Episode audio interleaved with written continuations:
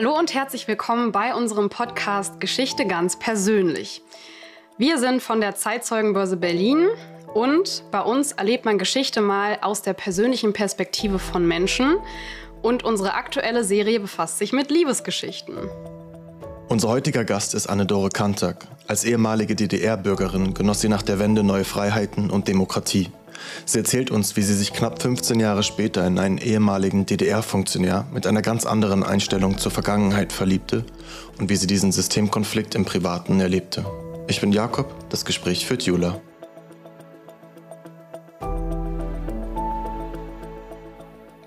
Wir sitzen hier gerade bei Anne-Dore Kantak. Erstmal vielen, vielen Dank für die Einladung. Jakob sitzt hier neben mir und wir beide haben schon Cappuccino bekommen und werden hier versorgt. Äh, wir fühlen uns hier sehr wohl und freuen uns auf das Gespräch. Also, Sie haben 15 Jahre nach der Wende jemanden kennengelernt, der in der DDR eine wichtige Position hatte. Und wir kommen dann auch gleich zu dieser Kennenlerngeschichte. Zuerst wollen wir aber natürlich wissen, wer Sie überhaupt sind und wie Sie aufgewachsen sind, weil Sie das ja auch geprägt hat. Also können Sie sich gerne einfach erstmal vorstellen, wann Sie geboren wurden und wo und was so Ihre familiäre Situation war. Ich bin äh, 1942 in Heiligenbeil geboren. Das liegt äh, bei Königsberg. Das war der erste Kessel der Russen auf deutschem Boden. Und äh, ja, da war ich zwei Jahre. Und da die Russen 1944 ja schon anrückten, musste meine Mutter äh, die Flucht ergreifen mit uns vier Kindern. Zuvor wurde sie von unserem Vater äh, gewarnt in einem Feldpostbrief, dass sie doch äh, frühzeitig zu ihrer Mutter nach Mecklenburg solle, damit eben nichts äh, Furchtbares passiert mit ihrer Familie. Ja, mit dem letzten Militärzug ist meine Mutter im Oktober 1944 nach Mecklenburg. Mein Vater war zurzeit auf dem Flughafen in Riga als äh, Inspektor der Luftwaffe und ist dann äh, nach oder mit Kriegsende dann äh, nach Mecklenburg auch gekommen. Und der ist ja dann aber nicht bei Ihnen geblieben, oder? Ja, meine Familie, also mein Vater äh, und meine Mutter haben beschlossen, zu den Amerikanern rüberzugehen, denn die Russen waren ja in Mecklenburg und äh, haben sich auf den Weg gemacht äh, nach Potsdam, wo auch noch die Eltern meines Vaters waren, die er noch besuchen wollte, noch Abschied nehmen wollte. Und auf diesem Wege ist er von den Russen äh, äh verhaftet worden und verschleppt worden nach Sibirien. Und von dort ist er nicht wiedergekommen. Das heißt, sie sind ohne Vater aufgewachsen, haben lange aber auch den Hintergrund gar nicht erfahren, warum er verschwunden ist, oder? Meine Mutter hat über diese Geschichten äh, wenig gesprochen. Und wir waren Kinder und haben eher nach dem Vater gar nicht gefragt, weil alle Kinder, mit denen wir spielten in Mecklenburg, hatten keinen Vater. Und meine Mutter, die ja nur in der äh, Nazizeit äh, ihre Familie gegründet hatte, die hatte wegen der Mitgliedschaft in der NSDAP äh, meines Vaters also große Bedenken, uns über den Vater zu erzählen, äh, aus Angst, dass uns dann äh, was im Wege steht in der späteren Entwicklung.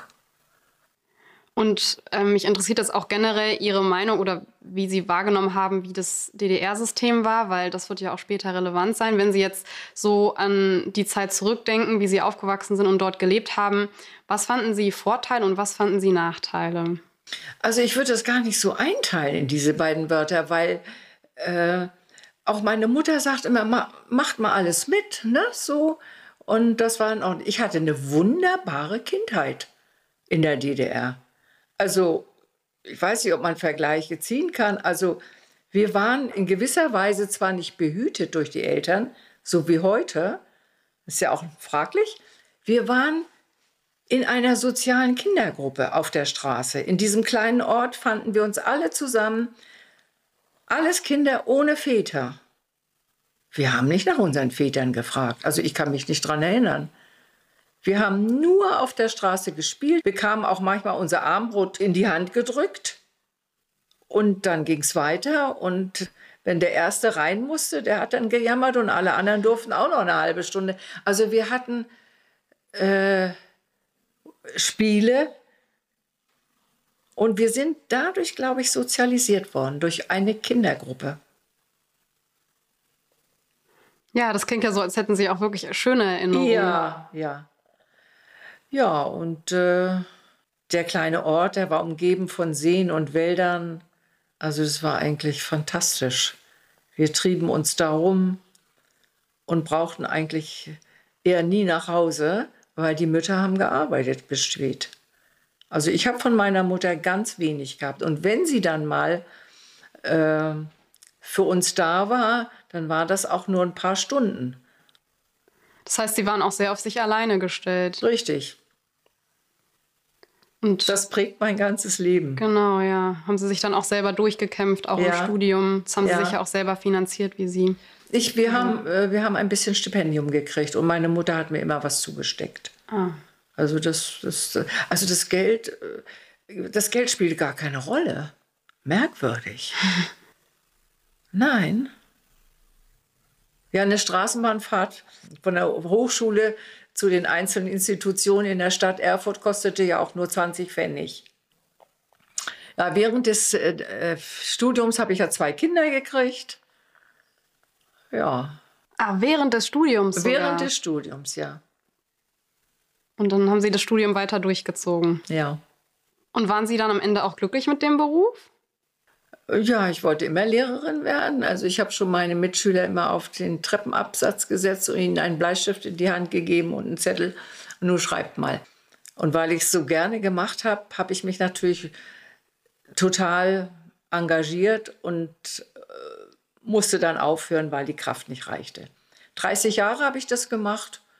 Das ist eine ganze Menge, finde ich, für, für einen Menschen, der auch äh, in gewisser Weise so perfekt sein wollte, alles gut und richtig machen wollte. Ja, das hört man ja oft, dass Lehrkräfte in der Gefahr sind, an mhm. Burnout zu erleiden. Ja. Also war das bei Ihnen so? Ja, war so. Ja. Wie lange haben Sie dann insgesamt gebraucht für das Studium? Fünf Jahre. War das die Regelstudienzeit oder? Ein, an sich heute ist es die Regelstudienzeit, aber es war damals das zweijährige Direktstudium und dann ging ich schon mit 15 Stunden pro Woche in die Schule neben dem Studium. Ah, also sehr viel praxisorientierter ja, als heute wahrscheinlich. Ja. ja, das war gut. Also da habe ich schon meine ersten Sporen richtig hart verdient. Ja, das hört man ja oft. Also wenn einem Leute erzählen aus dem Leben in der DDR, dass die Frauen sehr eigenständig waren ja. und sich viel erkämpft haben und auch dadurch, dass so viele Männer gefehlt haben, diese Rolle mit übernommen haben, lange gearbeitet haben. Mhm. Und da war ja auch viel Unterstützung, Kinderbetreuung und so weiter, wie Sie ja auch erzählt haben. Das hatte aber einen politischen Hintergrund, ne? das mit den Frauen. Die Arbeitskraftfrau war gefragt, okay. Aber es war ja nicht so, dass wir, wie es heute oft gesagt wird, ich habe mich schon mal in einer Lesung da mit einer mit einer, Hand, mit einer Meldung dagegen gewehrt, dass Frauen emanzipiert waren im politischen Bereich. Das stimmte nicht. Da gab es nur eine einzige Frau, solange wie die DDR bestand, vielleicht zwei, die wirklich in oberen Etagen waren. Aber wir als einzelne persönliche Frau, wir hatten schon die Freiheit, selber zu bestimmen. Das war ein großer Fortschritt. Auch mit dem Kinderkrieg. Ich hatte auch ein drittes Kind schon im Bauch und habe gesagt, das möchte ich nicht. Und ich hatte das Glück, dass auch diese Gesetzgebung schon da war in der DDR. Dass also die Frau persönlich entscheiden konnte. Und wie haben Sie dann die Wende erlebt? Wie alt waren Sie da und wie hat das Ihr Leben beeinflusst? Äh, wie alt war ich denn da? Da war ich dann. Äh ja, rechnen wir mal. rechnen wir mal zusammen. rechnen wir mal zusammen. Ich dachte, ich überlasse es jetzt Ihnen, aber dann muss ich wohl mitmachen. Ähm, naja, da müssen Sie ja dann ungefähr Ende 40 gewesen sein. Ja, genau. Ihre Kinder waren schon groß? Ja, die waren schon. Das erste Enkelkind war geboren 1990. Ah, Sie Lynn. waren schon Großmutter Lynn, zu dem Ja, Zeitpunkt. ich war schon Großmutter dann äh, geworden. Sie war das erst, das, sie war das Westkind, haben wir mal gesagt, die erste Enkelin. Ja, ähm, also die Wende, das hat uns ja alle überrascht. Und dass ich nur ein Jahr bevor ich nach Berlin gezogen bin, 1988, Geschichte erlebe 1989, das war für mich so ein großes Glück. Das kann ich gar nicht beschreiben, als nur mit dem Wort Wahnsinn. Und dann durfte ich jetzt ja 32 Jahre Demokratie erleben. Das ist ja auch noch wieder ein Glück. Und das habe ich, äh, das ich gemacht. Ich bin ein, in eine Partei eingetreten. Die SED habe ich ja abgelehnt. Man hat mich ja auch gefragt, ne? ob ich in die, ja, ich wäre ja so mit meiner Arbeit so gut und so weiter und so weiter. Und da habe ich also sofort Nein gesagt. Ich habe mich über mich selber gewundert. Und die war auch wohl so erschrocken, die Kollegin, und hat auch nicht weiter insistiert. Ah, sehr gut. Aha. Ja, davon war ich befreit. Und dann bin ich aber hier in der Bundesrepublik in die SPD eingetreten. Das lag so in meiner sozialen Ader und habe wissen wollen, wie funktioniert Demokratie? Ja, habe ich alles mitgemacht, was, also diese furchtbaren Mitgliederversammlungen, die, die Streitereien in den in einzelnen Abteilungen hier in Hohenschönhausen und den Aufstieg der Leute und wie die sich gequält haben, was für ein Wettbewerb zwischen den Kandidaten war. Also das, das, äh, das muss man miterleben. Sonst kann man, glaube ich, das nicht beurteilen. Sag ich. Also. Und dann bin ich nach zehn Jahren wieder ausgetreten, wollte nicht mehr. Auch das ist ein Novum für mich gewesen. Außer SED konnte man nicht austreten. Wie kann man in eine so wunderbare Partei sein und dann austreten wollen? Ne? Die will ja nur für den Menschen da sein. Also das, äh, ja, das habe ich richtig mit Genuss gemacht.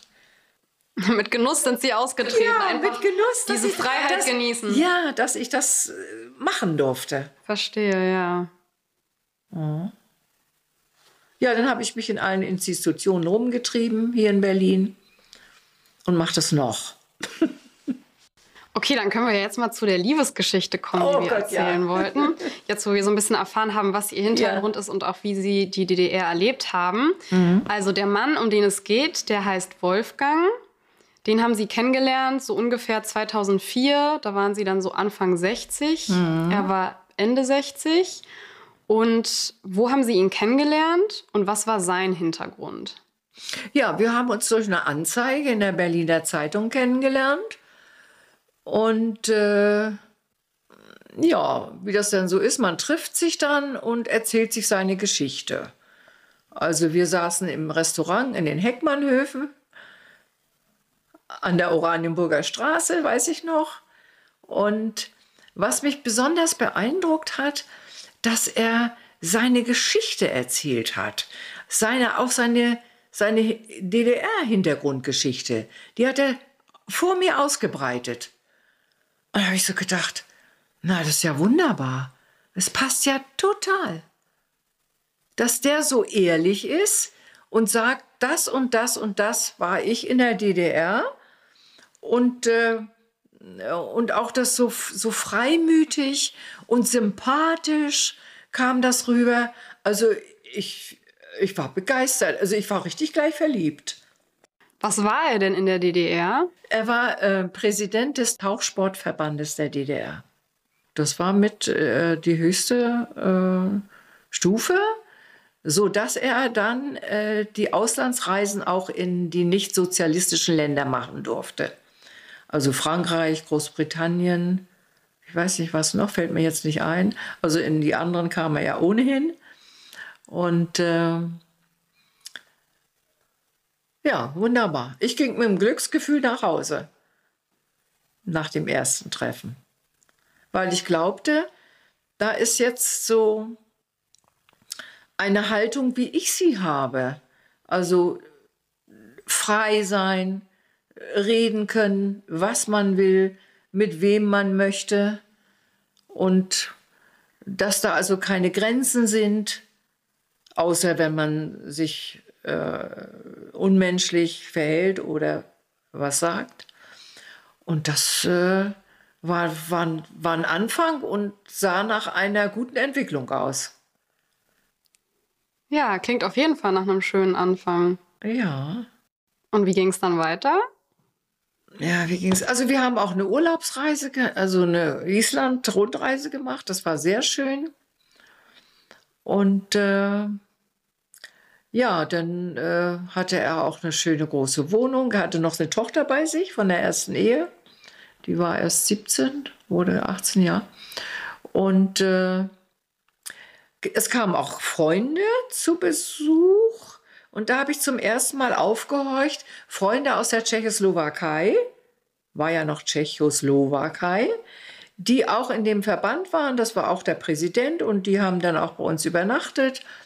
Und da kam das Gespräch auch so ein bisschen auf die neue Zeit, auf das, was jetzt kommen könnte, äh, Einverleibung der DDR oder ähm, Vereinigung, was ich dann immer sagte, Wiedervereinigung, was äh, Wolfgang dann nicht in den Mund nahm. Und der Freund, ähm, der, äh, mit den habe ich dann mal so angeguckt in unserem politischen Gespräch. Das war so das erste Mal, wo mir das aufgefallen ist dass der äh, Wolfgang immer noch so in alten Mustern dachte, beziehungsweise die, die Bundesrepublik als, äh, als nicht das Land der, der Wunder und der, des Paradieses ansah, so will ich das mal bezeichnen. Da fiel mir das auf. Das erste Mal. Aha. Was ist denn Wolfgangs familiärer Hintergrund oder wie hat er die DDR erlebt? Also er ist äh, meines Erachtens, sein Vater war Schneider, glaube ich, äh, kommt aus Brandenburg an der Havel und äh, der war ja we wesentlich älter, also fünf, sechs Jahre älter als ich. Der hat ja als Jugendlicher schon dann die Gründung der DDR erlebt, bewusst und auch die, die äh, äh, Organisierung der politischen Geschichten dort, äh, wie Kinder dann oder auch Jugendliche ähm, manipuliert wurden. Und erst gleich in, als in, sogenannter Instrukteur, so nannte man die politischen Leute, die also in die Gruppen gingen, in die Betriebe gingen, in die Schulen gingen und dann die politischen äh, äh, Meinungen vertraten und verbreiteten und auch kontrollierten. Denn er sagte mir, dass er eben auch als Präsident des Tauchsportverbandes entscheiden musste, wer ins nicht sozialistische Ausland fahren darf von seinen Leistungssportlern. Also die wussten von dieser Entscheidung nichts, die waren ausgenommen. Die Entscheidung wurde immer nur oben getroffen. Und da hat er, äh, nachdem ich ihn auch dahin, daraufhin nochmal angesprochen habe, äh, die, die, die Leistungssportler müssen doch gewusst haben, was du für Beurteilungen nach oben gibst, was die Leistung betrifft ja, das war nicht so wichtig und äh, da hat er sich immer ein wenig rausgeredet, denn entscheidend war sowohl Leistung, okay, die DDR war ja ein leistungsstarkes Land, was den Sport betrifft, aus unterschiedlichen Gründen, aber ähm, die mussten auch eine weiße Weste haben, was die Ideologie, Ideologie betraf. Und da habe ich ihn zum ersten Mal auch unsicher erlebt bei dieser Geschichte äh, wie man mit Menschen umgeht, ne? Und äh, da, da fing ich an, fing ich an, mich, mich unangenehm zu fühlen. War er dann selbst auch bei der Stasi oder hatte er Kontakte dahin? Ja, die hatte er. Okay. Also er musste Berichte liefern, also als Präsident musste er Berichte liefern über die Reisen, die er mit seinen Leistungssportlern machte ins nicht sozialistische Ausland. Und äh, ich, äh, ich weiß jetzt nicht genau, ob so ähm, also in einem bestimmten Abstand überhaupt Berichte geliefert werden mussten. Das weiß ich nicht. Aber auf jeden Fall musste er Berichte liefern. Und demnach war er eben als sogenannter informeller Mitarbeiter. Und das heißt, am Anfang dachten Sie, er ist darüber sehr selbstreflektiert und schildert es einfach offen, hat davon aber Abstand genommen. Ja. Und es hat sich aber herausgestellt, dass er eigentlich dieser Ideologie noch nachhängt. Ja, und ganz deutlich wurde es, äh, und da habe ich auch mit mir gerungen, ob ich das mitmache. Also, äh, ich habe immer versucht, es zu verstehen, äh, weil ich ihn auch mochte. Ich mochte ihn. Der war, das war so ein, so gemütlich und so ruhig und, und, und er hat sich um mich gesorgt. War ein großer Punkt bei mir. Ja, das gibt einem natürlich auch ein gutes Gefühl. Ja.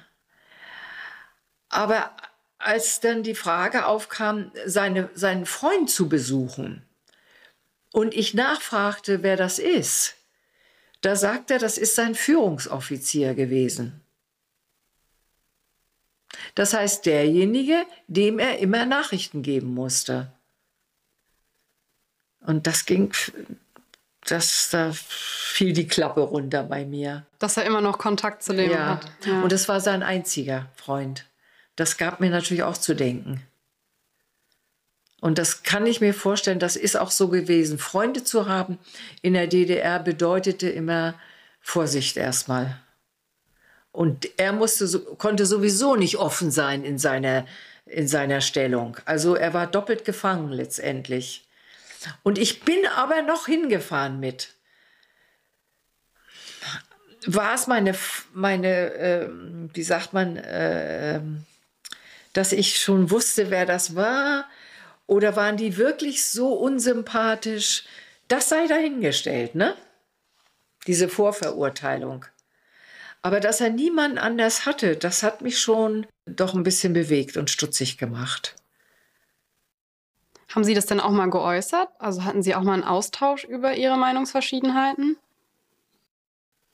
Ja, eigentlich eher wenig. Also ich bin da. ähm, also ich glaube, dass wir in der DDR, und das betrifft mich auch besonders, nicht gelernt haben, äh, Gespräche zu führen. Meine Eltern nicht, meine Mutter nicht, später auch nicht. Und Gespräche zu führen gab es auch in den Organisationen nicht, in der Schule nicht. Es gab ja nur eine Meinung. Interessant, wie das noch so 10, 15, 20 Jahre später Beziehungen beeinflusst. Ja. Und ich glaube, ich war nicht in der Lage und er wohl auch nicht, wirklich darüber zu reden, was, was uns angeht und was da über uns auch noch war oder in uns war. Da waren wir, wir waren nicht, ich sag mal, nicht geschult. Ja. Es ist eine gewisse Tragik für, für beide gewesen. Denn wir mochten uns. Das war so kuschelig bei ihm. Und ich glaube, ich habe ihm auch gefallen. Weil ich bin eigentlich, also ich bin sehr wissbegierig. Ich wollte hierhin und wollte dahin und er hatte wohl immer nur dieses Amt, ne, das ihn ja äh, total einnahm, während ich, äh, ich war im Konzerthaus, habe ein Abo gehabt, ich ging gerne ins Kino, ich bin gerne verreist, die Umgebung erkundet und das hat er durch mich auch kennengelernt. Also wir haben uns, glaube ich, ergänzt darin. Er hatte dann, äh, hat dann ähm, äh, eine Firma gegründet, so eine Hauswirtschaftsfirma, hatte dann ein Riesenauto und da sind wir damit ins Konzert gefahren und wir haben, wir haben, ja, interessant, wir haben unsere Jugendlieder gesungen im Auto. Ah, Brüder zur Sonne, zur Freiheit. perfekt. Jetzt haben wir auch noch einen Song mit in unserer Podcast-Folge. So, das ist eine Special-Edition. Ja. Ja, das war, war schön. Muss ja auch irgendwie am Ende dann so ein bisschen, also bitter und auch traurig gewesen sein, dass es am Ende an dem historischen Kontext auseinanderbricht. Ja. Da war auch, da war auch bei mir, vielleicht bei ihm auch, das weiß ich ja nun doch nicht so genau, bei mir so eine Schranke, äh, auch, auch, auch zu sagen, was wir auch nicht gelernt haben, na, komm doch, nu, wir müssen das mal, wir müssen das mal klären. Wir, wir, so, so auf den, auf den Menschen zugehen. Das, das haben wir nicht, also ich habe es nicht gelernt. Wir will ich mal ausklammern. Ich habe das nicht gelernt. Und ich glaube, das ist auch ähm, weitergegeben, unbewusst auch an die Kinder. Ich merke das. Und ich habe auch viel darüber gelesen. Also die Enkel der Nachkriegsgeneration sind ja meine Kinder. Ja, na klar, man lernt das ja auch von den Eltern. Also wie Kommunikation funktioniert, wie Beziehung funktioniert. Ja, genau.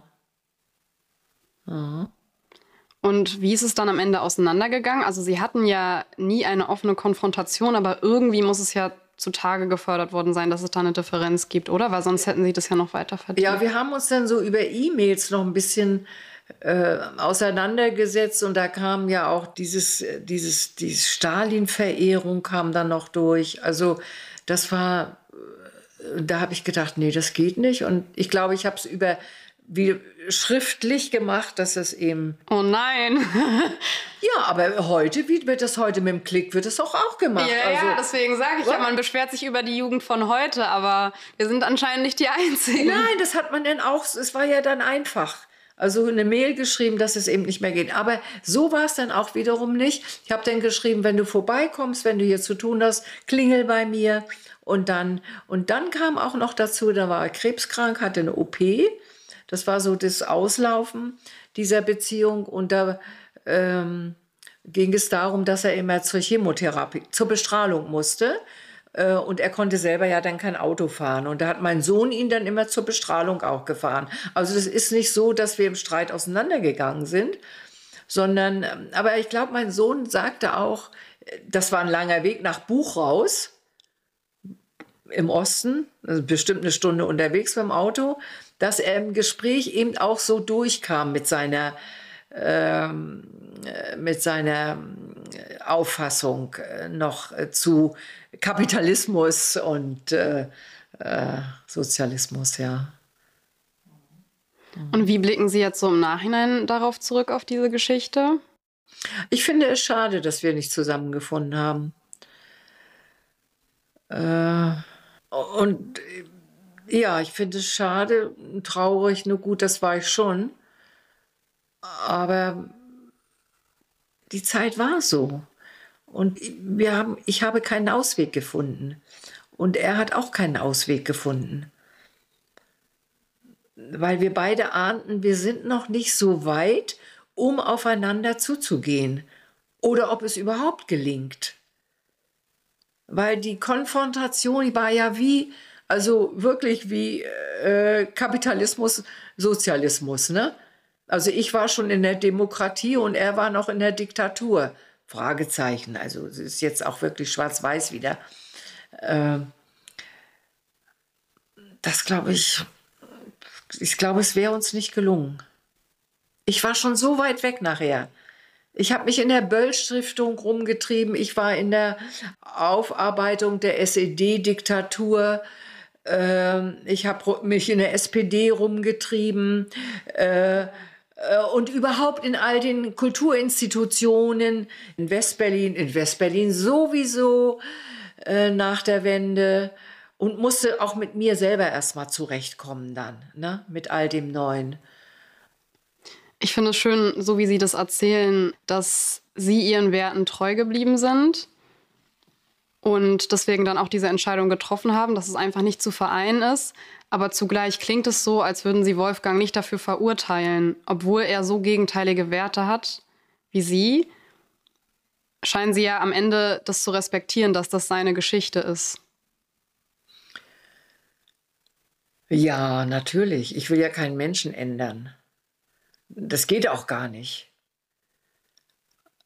Und das war, das wusste ich dass das nicht gelingen wird. Und äh, was sind das für Kämpfe? Das ist doch keine, keine Liebe mehr. Das sind ja Kämpfe.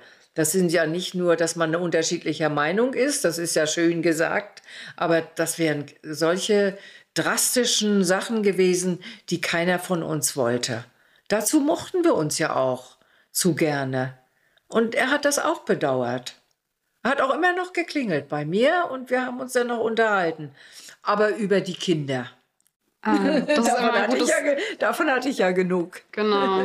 Das ist immer ein gutes Gesprächsthema. Ja, genau. Ja, Anne-Dore Kantak, vielen Dank, dass Sie uns Ihre Geschichte erzählt haben. Mit allen Details drumherum wirklich sehr interessant und inspirierend. Und wir würden jetzt noch gerne fragen, was Sie so anderen mit auf den Weg geben würden von dem, was Sie gelernt haben. Auf jeden Fall ist wichtig, wissbegierig zu sein, in die Welt zu schauen, sich zu kümmern, was in der Welt los ist, den Nachbarn sehen, ihm guten Tag sagen, denn die Welt geht ein bisschen auseinander. Gespräche suchen. Und auch ein bisschen mitdirigieren oder regieren. Ganz egal, ob im kleinen Verein, wie ich jetzt, oder auf der größeren Bühne. Denn wer soll das sonst machen, wenn nicht wir? Sich um sein Land kümmern. Das durfte ich nicht. Ich wurde gar nicht dazu angehalten, es war ja gar kein Bild in mir davon. Das sollten die Menschen machen so wie Willy Brandt das ja auch gesagt hat, ich erinnere mich und ich finde den Ausdruck ganz wunderbar. Also der hat gesagt, äh, Freiheit ist nicht alles, aber ohne Freiheit ist alles nichts. Vielen Dank, Frau Kantak, für das Gespräch. Vielen Dank für die Einladung. Ja, gerne. Und vielen Dank, dass Sie alle Fragen so bereitwillig beantwortet Ja. haben. Es hat mir eine große Freude gemacht, das hier alles zu sagen. Und auch vielen Dank an unsere Zuhörer und Zuhörerinnen fürs Einschalten und seid auch gerne bei der nächsten Podcast-Folge dabei. Tschüss!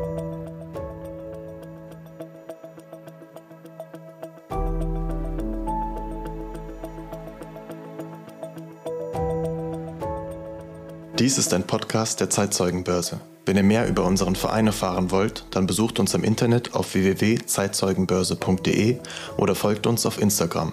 Wir freuen uns, wenn ihr uns bei Anfragen oder Anregungen kontaktiert.